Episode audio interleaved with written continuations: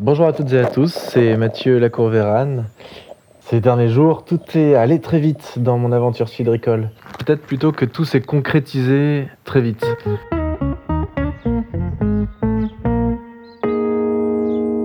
En fait, le travail qui a été entamé depuis euh, le mois de mars dernier euh, commence à porter ses fruits, tant au niveau de l'accumulation du matériel euh, nécessaire que sur l'état des pommes dans les vergers. En moins d'un mois, j'ai finalisé la signature des contrats de mes vergers en pré-usage, donc je ramasse les pommes en échange d'entretenir les arbres.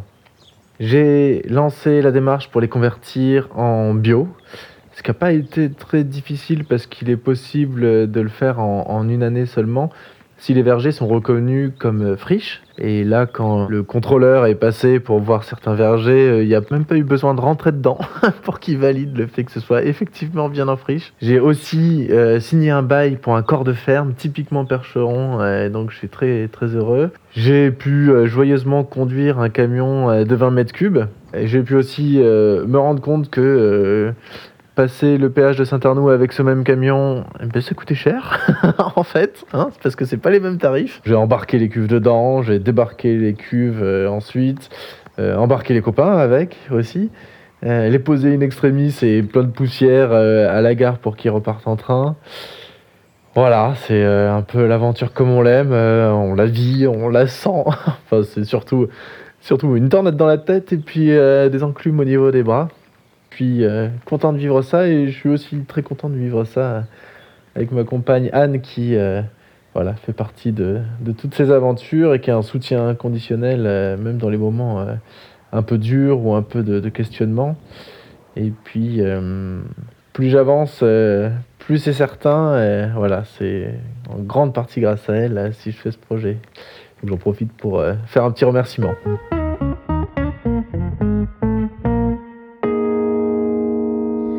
Voilà, donc depuis euh, ces derniers temps, euh, je me suis installé euh, dans un magnifique corps de ferme typiquement percheron, donc pierre calcaire, crépi un peu jaune doré, très, très joli, très agréable, et avec une vue magnifique sur la forêt de Bélem.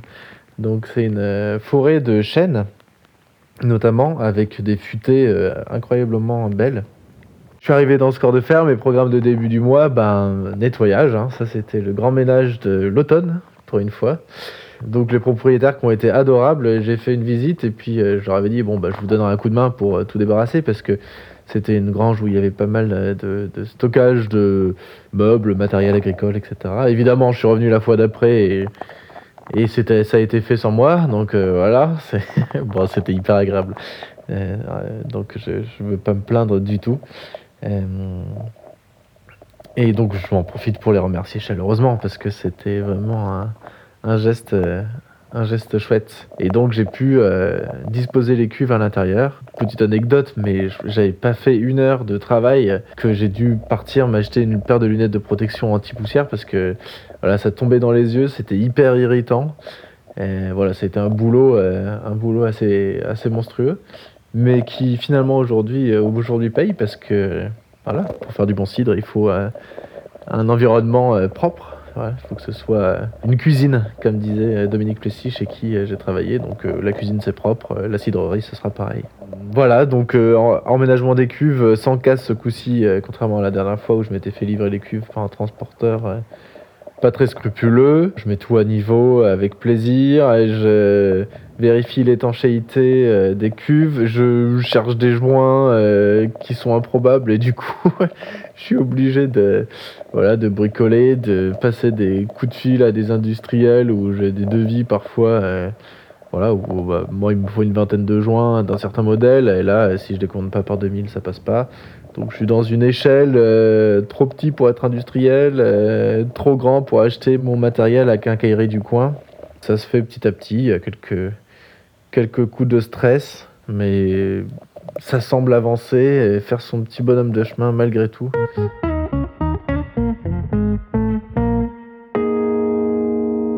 Voilà, donc euh, d'un côté il y a ça, et puis de l'autre côté il y a les pommes qui sont en avance. Donc ça c'est chouette aussi.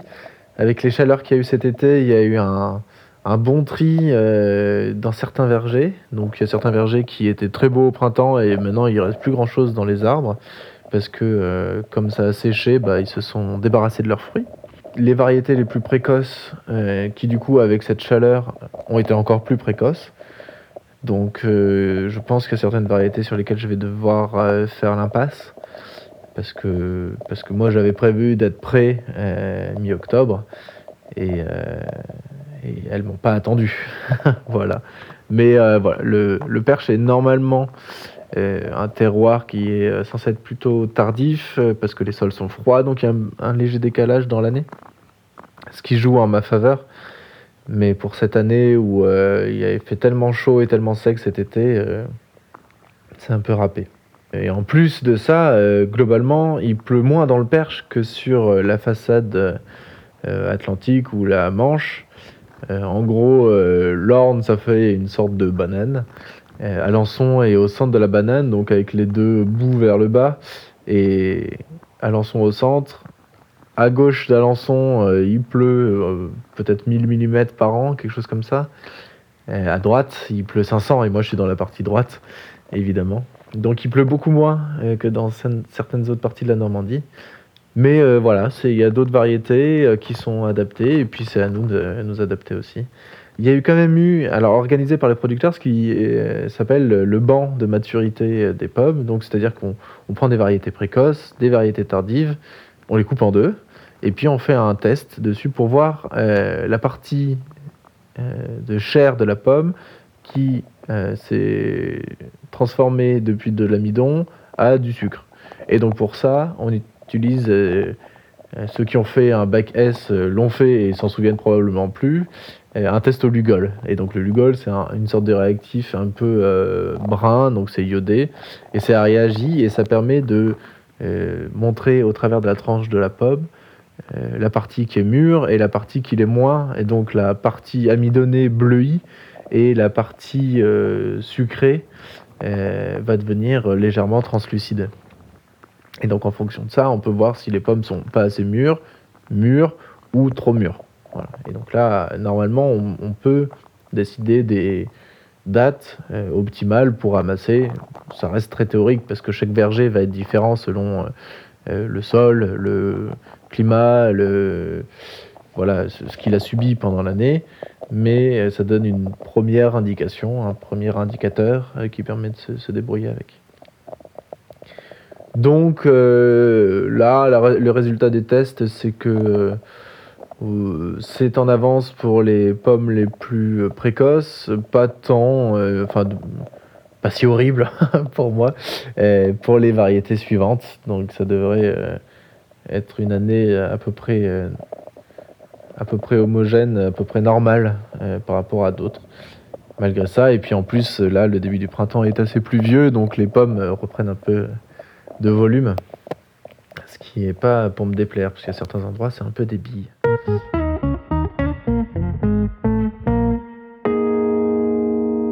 Mais donc c'est une, vraie question de fond euh, qu'on peut se poser quelle saisonnalité de la production euh, et même quelle production globalement face au changement climatique, euh, sachant que là on est sur des épisodes euh, qui ont l'air d'être plus secs en été, plus pluvieux en automne.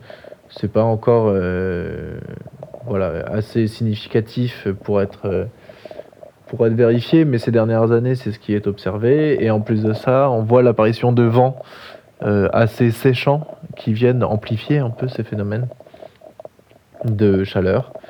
Donc euh, voilà, c'est des, questions qu'on se pose et ça touche non seulement les pommes, euh, les variétés de pommes qui sont en plein champ, mais ça touche aussi la production agricole qui s'ensuit.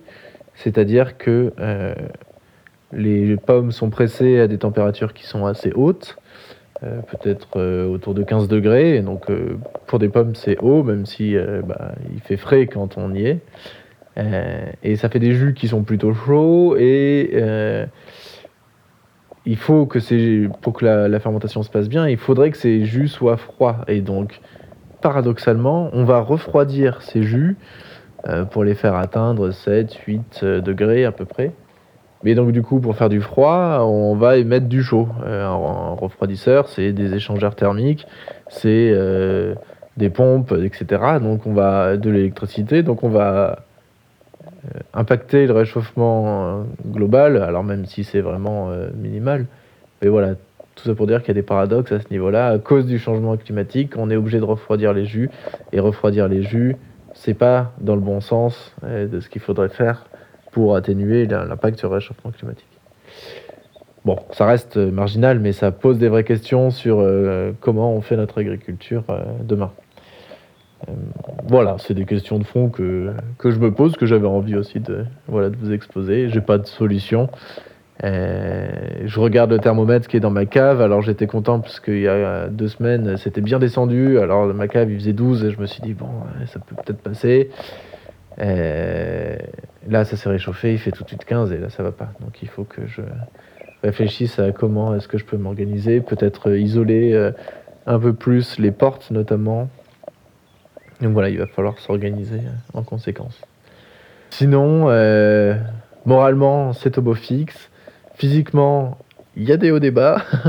voilà, des petites soubresauts de tendinite parfois à force de manipuler les choses dans tous les sens. Euh, le fait d'être seul dans un environnement comme ça, c'est pas forcément un problème. Quand faut démonter les vannes des cuves, euh, ça l'est complètement, hein, parce que je me mets dans la cuve, euh, je suis à l'intérieur, il faudrait que je sois aussi à l'extérieur pour dévisser de l'autre côté, parce que sinon ça tourne en même temps. donc heureusement, ben, Anne vient me, me seconder dans une soirée à thème van pour le moment. Donc il y a une limite de l'exercice à travailler seul. Mais voilà, c'est chouette. Et puis, euh, il y a l'aide des copains surtout aussi, qui permet de faire euh, des choses euh, formidables en peu de temps quand il y a des petits coups de bourre. Et donc j'espère que leur motivation sera encore là quand il faudra ramasser les pommes à quatre pattes dans l'air mouillé sous la pluie. voilà, mais promis, repas et, feu de bois à la clé, hein, bien entendu. Je vous laisse. Et je vous remercie d'être euh, assez nombreux quand même euh, à écouter ces podcasts. Je me rends compte de, l'impact que ça peut avoir. J'espère que ça vous plaît toujours autant. Et euh, je vous donne rendez-vous pour un prochain podcast très prochainement. À bientôt.